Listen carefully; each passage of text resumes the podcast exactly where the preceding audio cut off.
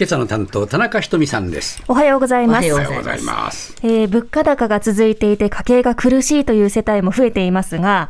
小学生、中学生、そして高校生など子供のいる家庭では、塾や予備校への支出を減らしたという人も出てきているようなんです。そんな中、今、各地で増えている無料塾について取材しました。ほ無料、入会金もかからない、受講料もかからない、全部無料という塾なんですけれども、これどんな内容なのかですね。はい。まずは沖縄の病院が開いている無料塾について取材しました。久田病院事務長の久田森勝さんに伺いました。看護学校受験を目指している社会人高校生の方が来てます。英語、数学、小論、生物基礎のやっています。もともと私が塾講師をしてたので、なんですけど、あの、コロナがあって、で、沖縄もともと平均収入低いんですけど、さらに苦しくなって、塾に通えなくなる方とかが出てきて、で、それで夢を諦めるのがもったいないなと思ったので、じゃあどうせなら無料でやろうかなと思って立ち上げました。かかるお金がテキスト代だけなので、それはもう病院で買ってお渡ししてます。人件費は僕ら無給、まあ、この活動に関してはタダでやってます。あの、看護師不足もあったんで、やっぱコロナで離職する、あまりにも現場がきつくて離職するっていう話も聞いていたので、将来の人材育成、医療系の人材育成のためにもまあやってます。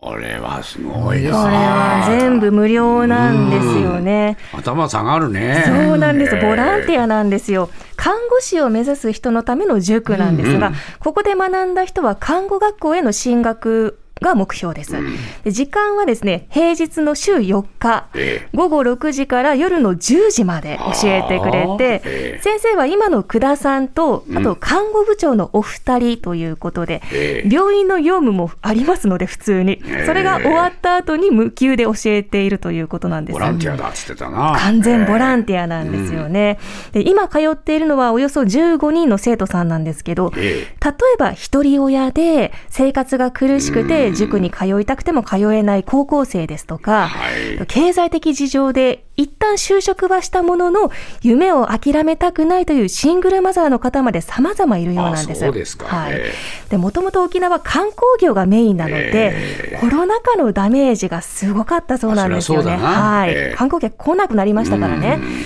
しかも非正規で働く人も多いので、こうした沖縄ならではの事情も背景にはあるようなんです。そうかどうなのそれで、その成果こは。れが素晴らしいんですよ。ええ実績もちゃんと出てまして、ええきちんと通えばほぼ全員合格すると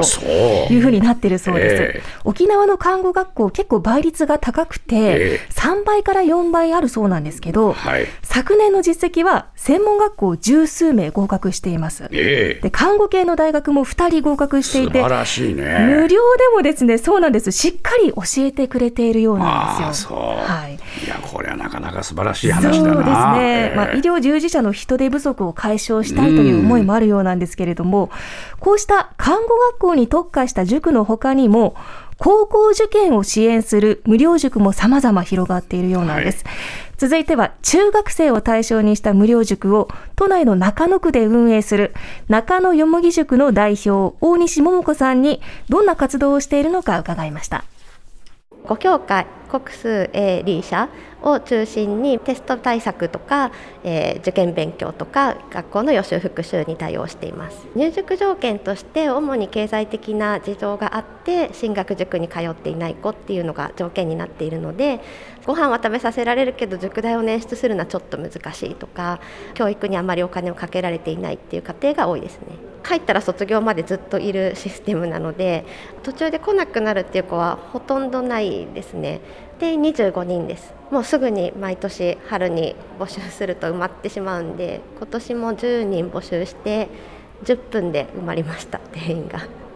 ああやっぱりこういう塾を必要としてるね人たちが多いっていうことですよね。はい、ええ10分で25迷惑、あ10迷惑ですね、ええ今年募集してすぐ埋まったっていうことで人気なんですけど、はい。毎週日曜日、中野区内の公民館で教えていて、ええでこちらも午後6時から9時までの3時間みっちり教えてくれます。はい。で生徒数現在25人、中学1年生から3年生まで通っていて、ええ先生はすべて社会人のボランティアスタッフが運営しています。。えで、人件費ですとか参考書などの経費はですね、え一般の方の寄付で賄っていると、はい、いうことなんです、ええ。で。大西さん、とっても熱心な方なんです。が、どういう方なの？この方。どんな方なのかと言いますとええ、もともと家庭教師をしていたそうなんですね。はい。で、受け持っていた生徒さんが学校で学級崩壊があって、ええまともに授業が成立していなかったそうなんですね。九九もできなかったりとか問題文の意味も理解できなかったりとか苦労したそうなんですけど、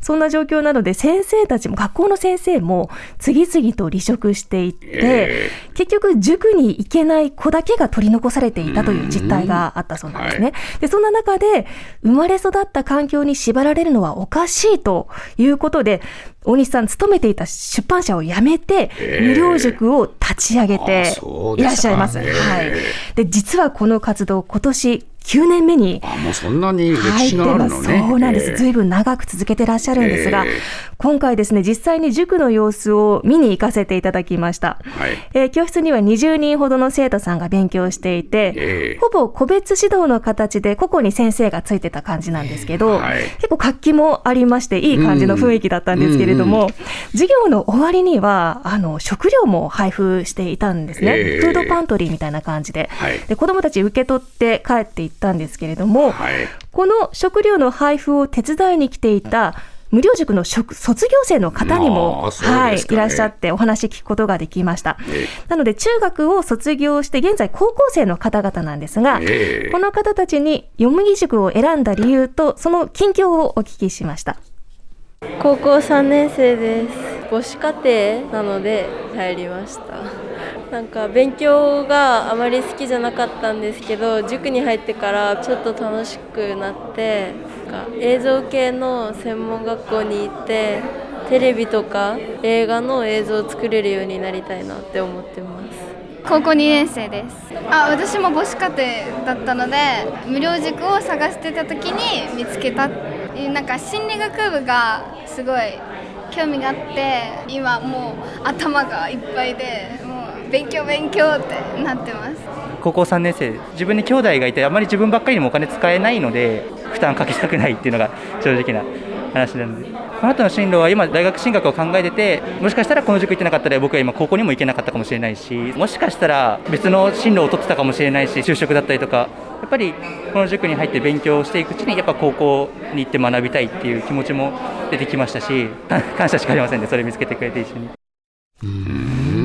うん、皆さんあの、ねえ。将来の夢語ってくれましたけれども、ね。選択肢が広がってるんですよね。ね。はい。ええ。で、もともと生まれ育った環境がこう貧しくて、えで勉強を諦めて大学進学も諦める、うん。こんなこう負の連鎖を断ち切りたいというふうに大西さん話していたんですね。で、もともと親御さんが大学に行っていないご家庭だと、大学に行くという選択肢もこう最初から見えていない子もいるそうなので、ええここで視野を広げてほしいというふうに話していたんです。そうですか。はあのここの運営はどうしてるの？お金の面は。運営費は、ええあのこの活動に賛同した方、一般の方の寄付でああそうですか。賄われているそうです。ええはいでもそれをまた寄付する人たちも絶えずにいるわけね。そうですね。はい、賛同者数名、はい。いう広がりがねあるっていうことは本当に素晴らしいなと思いますけどね。